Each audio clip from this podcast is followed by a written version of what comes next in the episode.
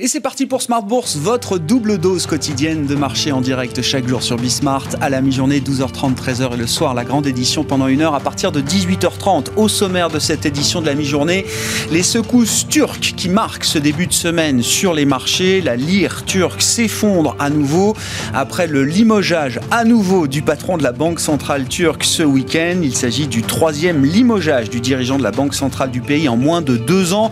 On sait que Recep Tayyip Erdogan à une approche assez hétérodoxe de la politique monétaire. Le patron de la Banque centrale, limogé donc depuis ce week-end, avait euh, décidé d'une hausse de 200 points de base de ses taux directeurs vendredi pour tenter de contrôler une inflation à deux chiffres dans le pays. On voit les valeurs turques évidemment qui sont euh, les premières euh, affectées. La bourse turque pardon, étant, est en baisse marquée aujourd'hui. La lire turque s'est effondrée de plus de 10% contre dollar notamment. Et puis on voit quelques, quelques vagues qui se diffusent à l'Europe, notamment à travers le secteur bancaire le marché a bien identifié d'ores et déjà les, grandes banques européennes qui sont le plus exposées à la Turquie, quand bien même celles-là sont euh, couvertes, on va le dire, généralement du risque turc. Mais on voit par exemple le titre de BBVA en Espagne qui euh, dévisse assez fortement aujourd'hui. La semaine sera marquée par euh, de nombreuses enquêtes de conjoncture, des enquêtes nationales, régionales aux États-Unis également, et puis les grandes enquêtes Market réalisées auprès des directeurs d'achat pour le mois de mars. La publication aura lieu pour euh, les enquêtes Market ce mercredi. Ce sera donc intéressant de prendre le, tempo de l'activité au mois de mars. On devrait garder quand même cette dichotomie, ce schéma de dichotomie entre une activité industrielle, manufacturière qui s'en sort bien, voire très bien, et une activité de service qui est encore fortement contrainte, notamment en Europe. On parlera de tous ces sujets avec euh, nos invités dans un instant. Et puis le plan de trading, évidemment, comme chaque lundi à la mi-journée pour démarrer la semaine avec les équipes de Bourse Direct.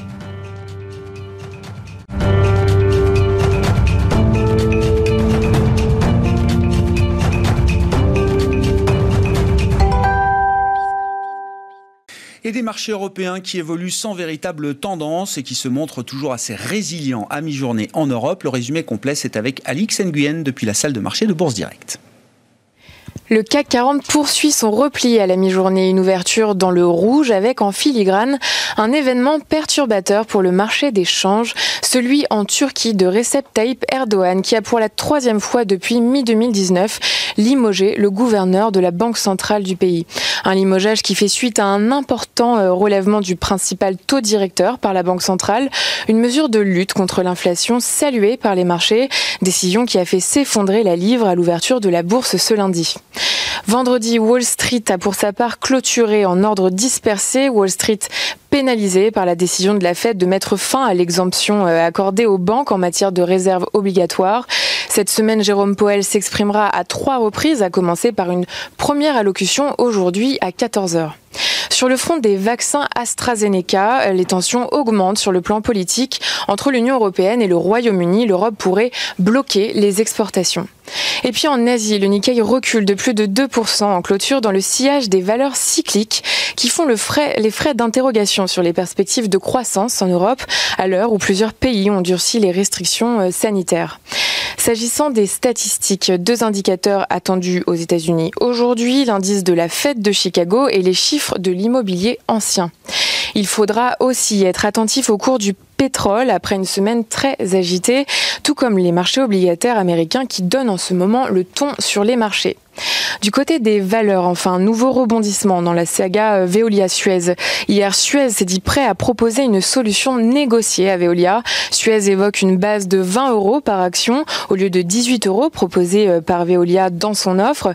Une offre à une condition, la reprise de certaines de ses activités par un consortium réunissant les fonds Ardian et GIP.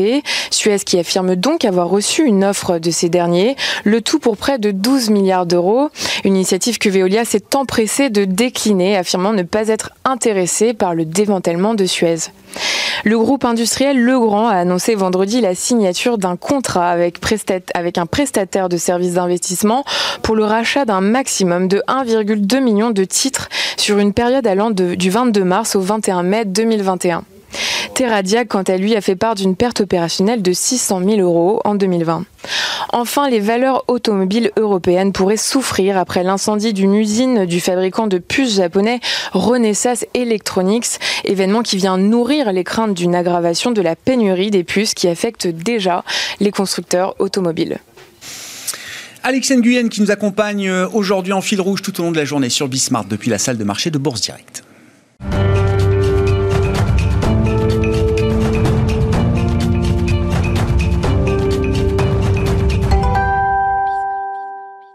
Et comme chaque lundi à la mi-journée, c'est Romain Dobré qui est à mes côtés en plateau, membre de la cellule info d'experts de Bourse Direct pour le plan de trading de la semaine. Bonjour et bienvenue euh, Romain. Bonjour Hugo. Lendemain d'échéance trimestrielle, enfin l'échéance avait lieu euh, vendredi, on repart, euh, j'allais dire, pour un, nouveau mois, un nouveau trimestre boursier. Vendredi, vous étiez plutôt prudent, j'allais dire, sur la, la, dynamique de court terme en tout cas pour les indices actions un peu partout dans le monde. Est-ce que vous confirmez cet appel à la prudence. Je ne veux pas utiliser un mot trop fort, euh, Romain. Je vous laisse qualifier votre état d'esprit et ce que vous observez sur les marchés en ce début de semaine. C'est le, mot qualificatif. Prudence, c'est le mot qualificatif. Effectivement, les, marchés se retournent rarement d'un coup. Euh, et donc, il faut déjà un temps d'arrêt. Euh, on, va, voir comment se, déboucle cette période. Mais effectivement, on arrive déjà avec des records. Je les, rappelle, mais quand même, ils sont quand même assez significatifs. Hein. Cinq échéances d'affilée en clôturées en hausse sur les, marchés dérivés. Donc, depuis le mois d'octobre et jusqu'en mars, on a gagné 1100 points sur le, futur CAC 40 euh, et on a euh, établi ce record de 5, échéances de hausse d'affilée. C'est ce qu'on n'avait pas vu depuis 2013. Donc, ça donnait des proportions d'un rebond. Alors, évidemment, on revenait de loin, mais euh, c'est quand même une session importante. Il faut au moins marquer le pas. Manifestement, l'indice veut souffler. Alors, oui, des, signaux de, prudence marqués par le, fait qu'on, bah, toujours du côté des marchés dérivés, on arrive avec un intérêt sur le futur CAC 40 qui est relativement un peu, un peu plus important, qui n'est pas très important par rapport à la moyenne, environ 270 000 contrats futurs ouverts. Euh, c'est pas beaucoup, mais c'est un peu plus que précédemment, et avant un mouvement de baisse. Donc, peut-être un petit peu de pression baissière cette fois-ci, mais ce qu'il faut regarder surtout, c'est plus difficile à lire parce que ça s'est joué pendant la semaine d'échéance des marchés dérivés. En revanche, ce qu'il faut voir surtout cette fois-ci, c'est la, grosse complaisance qu'on peut noter du côté des options. Euh, on était très couvert depuis mars dernier largement, euh, et on notait en septembre, par exemple, pour l'échéance suivante, donc les, majeures de décembre, de la couverture toujours à trois mois. Et là, on arrive à la fin de cette échéance de mars où on était prudent, on était couvert, il y avait un peu de, de, de, plus de légèreté, on va dire, de la, mm-hmm. de la part des investisseurs, un peu moins de protection. Et là, on, est arrivé en avril avec pas beaucoup de couverture. Vendredi, ça s'est un peu renforcé, mais on a un ratio de couverture qui se joue autour de la monnaie. Hein. C'est toujours là où on regarde la position put call autour de la monnaie, c'est-à-dire autour de la valeur du CAC 40 actuel, qui est de 1 pour 1. Ça veut dire qu'il y a on n'a plus le niveau de couverture qu'on connaissait précédemment, qui était de 2, 3, 4, même plus par moment, euh, et alors qu'on est sur des points hauts. il y a un niveau de complaisance qui augmente. C'est ça. ça Romain. Alors, il y a aussi le fait que comme on est haut, euh, il est moins utile pour les investisseurs de se couvrir dans la mesure où ils ont utilisé leur liquidité. D'une part, ils ont besoin de leur, leur cash, qu'ils sont prêts à, accepter un retracement du marché pour se repositionner éventuellement. Euh, ça joue aussi. Mais il y a quand même plus de complaisance, et ça, on le voit jusqu'au mois de juin, où c'est carrément complaisant cette fois-ci. Il n'y a pas de couverture. Et on le voit sur un indice comme le, comme le, comme le S&P ou sur la position globale euh, sur action sur les, sur les indices américains qui est très très complaisante aussi. Donc ça, c'est à trois mois. Donc, pour l'instant, dans l'immédiat, il n'y a pas de, de grosse alerte majeure, il n'y a pas de structure de retournement pour déclencher un mouvement de baisse. En revanche, on va le voir, il y a, il y a effectivement des, des, figures, qui, des, des, indices qui arrivent à des, à des niveaux cibles, euh, qui ont besoin de prendre du bénéfice. on a vu, vous parliez du Nikkei qui perdait. Euh, oui, un peu partout dans le monde. Hein. Quand on regarde techniquement euh, les grands indices mondiaux, on peut regarder le Nikkei, effectivement, au Japon, ou d'autres indices aux, États-Unis. On, on, voit que tous ces grands indices arrivent sur des niveaux techniques importants, c'est ça Tous ou presque. On a le DAX qui a franchi des niveaux techniques importants. L'Eurostox bute sur un niveau technique. Donc, on, on le voit ici, mais le Nikkei euh, c'est un graphique mensuel. Euh, on voit très bien le canal haussier de long terme en, violet, euh, avec la duplication du trading range précédent, 18 138, 24 180, pour aller chercher cette cible à 30 140 qu'on avait proposé au mois de décembre dernier. Donc c'est un marché qui est très technique, très propre, et qui va en plus chercher le haut de son canal, qui bute dessus. Donc la, baisse pour l'instant, elle est technique. Il n'y a, rien de plus méchant dans l'immédiat, mais on voit que ce sont des niveaux à surveiller. Alors ces canaux, le Dow Jones, le Nasdaq évoluent aussi à l'intérieur. Ils les ont largement débordés, le S&P aussi. Donc euh, c'est pas c'est pas c'est pas une zone infranchissable, mais ça marque le pas. Le Dow Jones, il lui a fallu plus d'un mois avant de le réussir à le franchir. Donc on a au moins pour dans l'immédiat une, forme de pause qui se met en place. Ouais. Bon, on l'observe. Alors, vous citiez le, Nasdaq. Où est-ce qu'on en est du Nasdaq? C'est l'indice qu'on surveille évidemment, l'indice américain qui est un peu sous pression avec le phénomène de, de remontée des rendements obligataires. Oui, exactement. Il faut, c'est lui qu'il faut surveiller, à mon avis, de près. C'est pour ça que je voulais proposer cette semaine, cette fois-ci en hebdomadaire. Euh, on, distingue maintenant un canal euh, haussier de moyen terme que vous, voyez, avez en noir ici, et puis surtout un trading range avec des bornes qui sont très très bien marquées, très bien respectées. On avait évoqué la semaine dernière 13 294 points comme point haut et éventuel retournement. On voit nettement que l'accélération haussière a buté dessus et qu'il y a eu un retournement, une reprise euh, de, la même par les, vendeurs avec un, un contre-pied important. Donc pour l'instant, c'est plutôt une bougie d'un décision, là où elle se situe. Euh, on défend des niveaux, euh, la zone donc 12 760, 12 530, mais il va vraiment falloir donc observer l'évolution du Nasdaq qui, à mon avis, va donner là pour le reste des autres indices, ou en tout cas être la, mesure du, reste du marché. Pour l'instant, il tient bien ce matin, il est plutôt en hausse, le, futur Nasdaq. le futur gagne quasiment un Mais euh, on a des niveaux d'alerte, donc 12 210, ce serait pas bon du tout. On casserait cette dynamique haussière de moyen terme, donc qui est, qui est, quand même en place depuis plusieurs mois maintenant. mais l'enjeu, c'est quoi, Romain? C'est savoir si le Nasdaq peut euh, apporter un nouveau relais euh, au marché. On sait que c'est l'indice qui a sous-performé par rapport au Dow Jones, beaucoup plus cyclique, beaucoup plus industriel. Et dans la, séquence suivante, c'est de savoir si le Nasdaq peut apporter à nouveau un souffle au marché. C'est ça, exactement. Euh, effectivement, cette rotation qui pourrait se produire à nouveau et ce rééquilibrage. En fait, le Nasdaq cette fois-ci baissé alors que les autres avaient progressé. Et effectivement, c'est là où il faut, il faut pour que les marchés puissent continuer à monter, il faut qu'ils le fassent de façon harmonieuse. On sait que le Nasdaq est plutôt un indice précurseur. Si lui a du mal à remonter, ça va être difficile pour le reste de l'économie de progresser et, des, indices de progresser plutôt. Et donc, euh, voilà, on va surveiller ces niveaux. Tout 13 294, euh, il y a, un petit, une petite faiblesse et on voit quand même cette succession de bougies rouges. Euh, il y, a un marché qui a, du mal dans l'immédiat. Donc, trading range pour l'instant, on n'a pas de signaux de, baisse. En revanche, sous donc 12 760, première alerte très courte. 12 530, ce serait pas, pas, pas génial. Et vous voyez ce canal à surveiller. Et puis surtout l'alerte sous 12 210 qui déclencherait un mouvement plus, plus, plus, plus, gênant. Bon, le Nasdaq évidemment a surveillé comme le lait sur le feu sur la partie cyclique. Intéressant aussi de regarder ce que, ce que font et ce que vont faire les matières premières désormais, parce qu'on a eu quand même un gros sell-off sur le pétrole. C'était euh, dans la nuit de jeudi à vendredi, enfin jeudi soir. Hein, c'est ça, on a vu les cours du brut perdre jusqu'à 10% et plus à, à certains moments. Voilà. Alors, on, vous, allez avoir le, graphique. Alors, il y a plusieurs choses qui, sont à, dire sur, ces graphiques et sur le fonctionnement du marché en ce moment. Alors, 10%, c'est vrai que c'est impressionnant, c'est beaucoup sur le, sur le pétrole, mais euh, il faut voir que le marché va beaucoup plus vite en ce moment, globalement. Et ça, c'est un phénomène à observer d'une façon générale. Les mouvements sont brutaux. On a perdu 10%, mais dans un mouvement qui avait quand même pris 106% euh, depuis euh, le, mois de novembre dernier. Donc, c'est à relativiser aussi. Et puis, on voit qu'il a buté sur une zone cible qui, était très, très, très bien marquée par la structure de retournement qui est marquée par la, grande flèche bleue euh, en continu qui est en bas du graphique et c'est une structure qu'on appelle une structure en tasse et anse. Vous ferez la tasse et la anse à côté. Quand on la déborde, ben on, peut, on peut anticiper d'aller doubler cette structure par le haut et d'atteindre en plus un niveau de résistance 71-60, 73-95. Donc d'aller buter sur ce niveau-là et de s'arrêter un peu, c'est assez normal. Et compte tenu de la progression qu'on a connue avant, on s'était pas vraiment ému de la progression euh, de la bougie précédente qui était quasiment euh, équivalente. Donc les mouvements de baisse sont toujours plus psychologiquement plus durs à supporter, enfin et plus marquants, euh, mais la progression était gigantesque aussi. Donc pour l'instant, c'est encore un élément de pause, mais la zone 64-40 est un niveau à surveiller. Il y a un intermédiaire à 61-05 sur lequel on a rebondi. D'ailleurs, on voit qu'il y a un rebond violent dessus hein, sur ce, sur ce niveau-là, à 71-05 en fin de semaine. Pour l'instant, ça se tient, mais un coup d'arrêt, effectivement, de plus dans la, dans la tendance. Et effectivement, c'est un des drivers euh, pour, les marchés. Oui, un pétrole qui fait pas grand-chose. Là, il y a eu un petit coup d'arrêt, effectivement, un gros coup d'arrêt, comme vous le, vous le montrez. Si, si on regarde plus globalement la classe d'actifs matières premières, euh, Romain, qu'est-ce qu'on peut en dire? Alors, je vais regarder à nouveau ce, ce graphique du, de l'indice CRB, euh, parce qu'il a atteint et il franchit, il a franchi une ligne de tendance baissière de long terme. Elle est active depuis, depuis plus de plus de 10 ans. On, on, a réussi à la déborder. Alors là, c'est la, reproduction d'un tracker euh, sur le CRB. Donc c'est pour ça que les, chiffres et les niveaux que vous voyez sont des, sont des niveaux sur le tracker.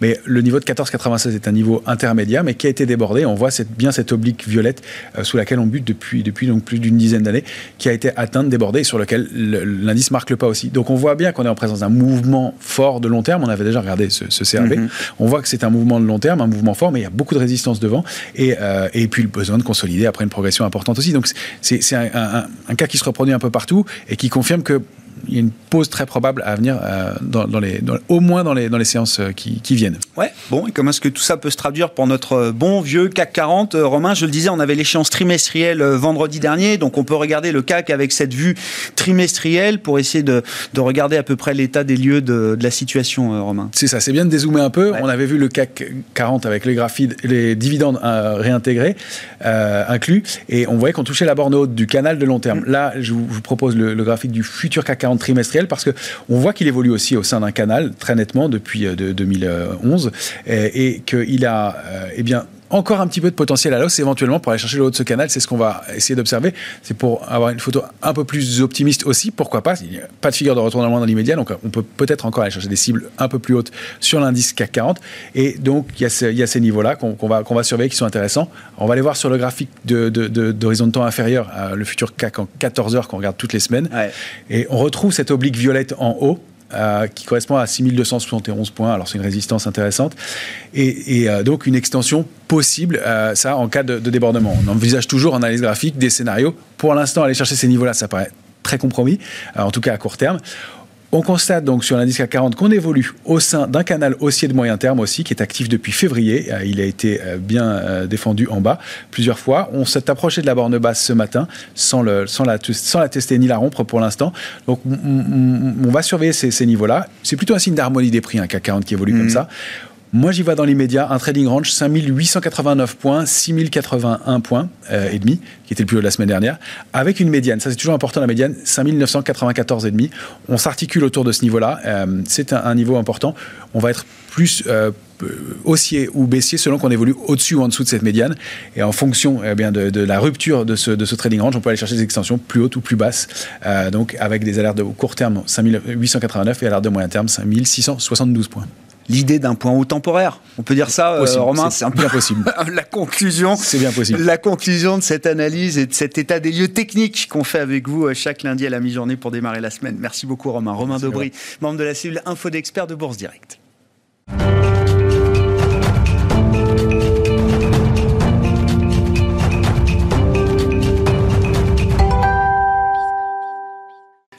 On poursuit notre analyse de marché avec Frédéric Ducrozet qui est avec nous en visioconférence depuis Genève, stratégiste global macro de Pictet Wealth Management. Bonjour et bienvenue euh, Frédéric.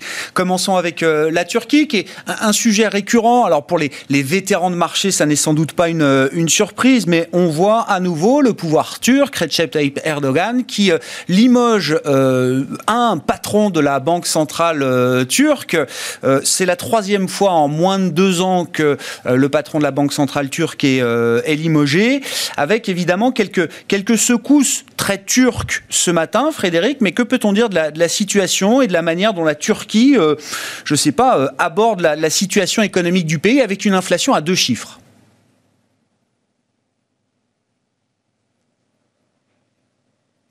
Vous devez prendre une décision qui vous semble justifier, en l'occurrence monter les taux de 200 points de base, parce qu'effectivement, l'inflation, les anticipations, euh, anticipations d'inflation menacent de déraper, vous euh, risquez votre carrière. Donc c'est euh, forcément un, contexte d'investissement également compliqué, un contexte pour l'économie d'abord très compliqué. On ne sait pas ce qui va suivre en termes de gouvernance de la Banque centrale, de taux d'intérêt et puis euh, d'évolution des prix. On note, et c'est la question qu'on se pose toujours, que euh, la contagion vers le reste du continent est pour le moment relativement limitée. Vous l'avez noté à certaines institutions financières qui sont exposées, mais effectivement également très couvertes maintenant au risque turc. Ça fait trois fois que ça arrive en deux ans donc il est euh, logique d'avoir des couvertures en place.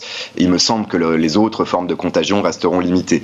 Mais d'une manière générale, on sait que maintenant la classe euh, d'actifs pays émergents, elle est complètement hétérogène selon qu'on parle de la Turquie, de l'Argentine, de la Chine évidemment, et puis des autres pays émergents. Un point commun peut-être qu'on peut citer pour terminer, c'est qu'un euh, dollar qui ne se déprécie plus en 2021, là où on anticipait vraiment une tendance un peu plus structurelle, ça c'est un facteur commun qui pénalise l'ensemble de la classe émergente et qui pourrait au contraire l'amener à, surperformer dans une deuxième partie cette année si la dépréciation du dollar euh, venait à, reprendre. Mais dans l'ensemble, il faut regarder chaque pays euh, de façon idiosyncratique et la Turquie est malheureusement encore un de ceux dont les vulnérabilités macroéconomiques et financières sont les plus importantes. Bon, toujours effectivement les, mêmes suspects, hein, les usual suspects sur les, les marchés émergents. La Turquie en fait largement largement partie avec bon, des actifs turcs qui sont sous pression aujourd'hui avec des phénomènes de contagion relativement limités, vous l'avez dit Frédéric. Si on regarde le cas de la zone euro aujourd'hui, Frédéric, enfin le cas de l'investissement de la, de la zone euro, une zone qui s'enlise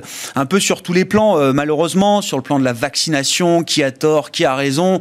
C'est pas le sujet. On sait qu'on a pris un retard qu'on ne rattrapera sans doute pas.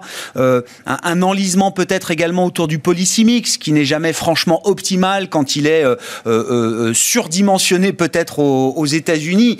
Est-ce qu'il est, le moment de s'interroger sur le cas d'investissement de la, zone euro aujourd'hui pour, le marché, Frédéric?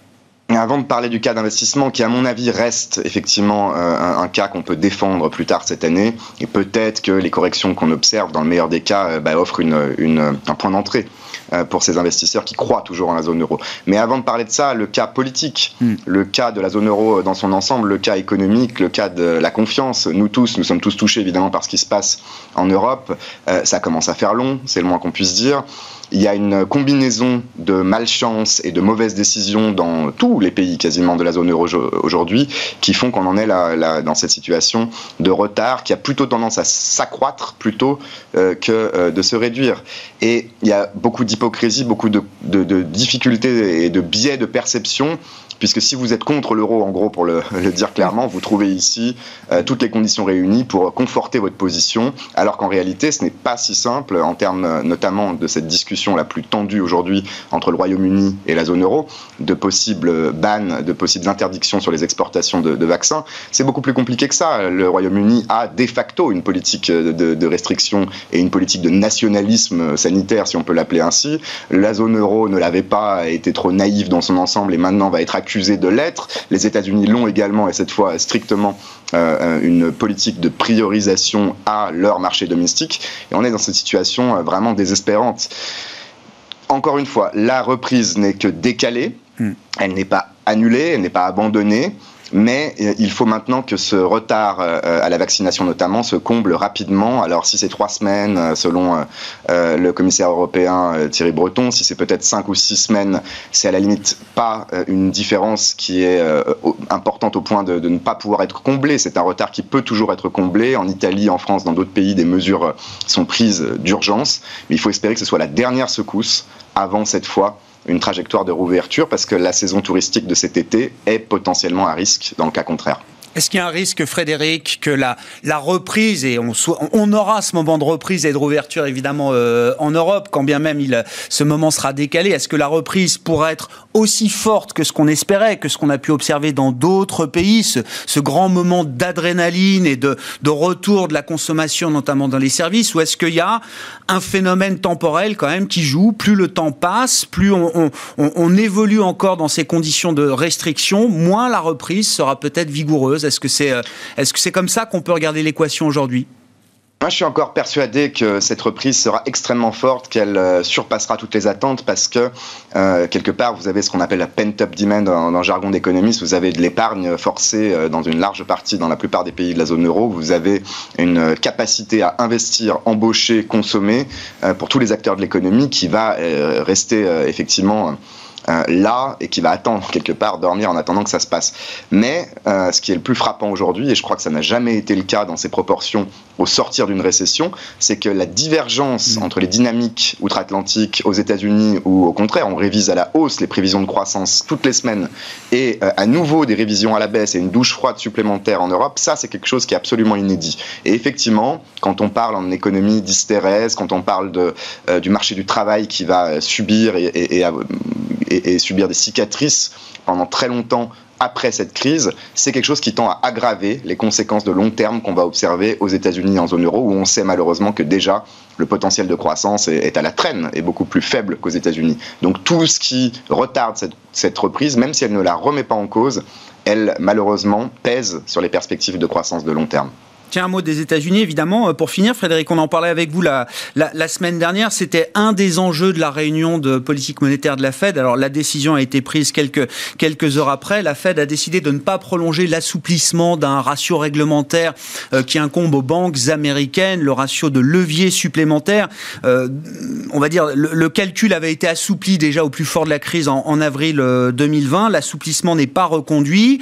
Et donc, les banques américaines vont devoir réintégrer dans le calcul de ce ratio eh bien euh, tous les poids des treasuries et des dépôts qu'elles font auprès de la Banque centrale euh, euh, américaine dans, dans, le calcul de ce ratio. Comment il faut comprendre et interpréter cette décision qui paraît très technique, mais qui est importante, vous l'avez souligné plusieurs fois, Frédéric? Premièrement, ce sont les taux d'intérêt de long terme qui restent le driver principal des marchés, notamment pour la tech, le Nasdaq, mais au-delà, pour tous les marchés, à mon avis, cette année. Donc tout ce qui, malheureusement, pousse les taux à la hausse, ils ont rebaissé depuis vendredi pour euh, des mauvaises raisons, mais cette décision de la Fed a plutôt accéléré le mouvement, est une mauvaise nouvelle dans, l'immédiat. Deuxièmement, sur le fond, c'est une décision qui paraît peu justifiable de mon point de vue dans le contexte international. C'est la seule banque centrale euh, des, grandes banques centrales des pays développés qui euh, exclut notamment les réserves des banques auprès de la Banque centrale de ce calcul de ratio qui sont pourtant des, par définition euh, des actifs absolument sans risque. Mm. Donc c'est une décision discutable auquel, à laquelle le marché ne s'attendait pas complètement. Mais néanmoins la Fed est flexible et il est possible que les discussions, les négociations qui s'ouvrent débouchent en fait sur une harmonisation et, et, un changement à nouveau de ce ratio. Et enfin, ça, mon avis, témoigne d'une euh, fragilité, d'une vulnérabilité des marchés dans l'ensemble, parce que c'est une situation et une décision extrêmement technique que quelques experts suivent de près et qui a fait complètement décaler les ah, marchés oui. en fin de semaine dernière. Donc, euh, on voit bien qu'effectivement, on peut retrouver des excuses, des prétextes parfois pour euh, des, corrections qui, on l'espère, restent temporaires. Bon, des phénomènes techniques de plomberie, mais en ce moment, la plomberie Banque centrale, c'est quand même un, vrai gros sujet pour euh, les marchés et pour les investisseurs. Et c'est vrai qu'on a vu vendredi les, banques américaines, notamment, qui ont le plus souffert sur, sur le marché à Wall Street. Merci beaucoup, Frédéric. Frédéric Ducrozet, avec nous chaque lundi à la mi-journée pour développer et analyser les enjeux de marché, stratégiste global macro chez Pictet Wealth Management. Fin de cette édition de Smart Bourse, la mi-journée. On se retrouve ce soir en direct à 18h30.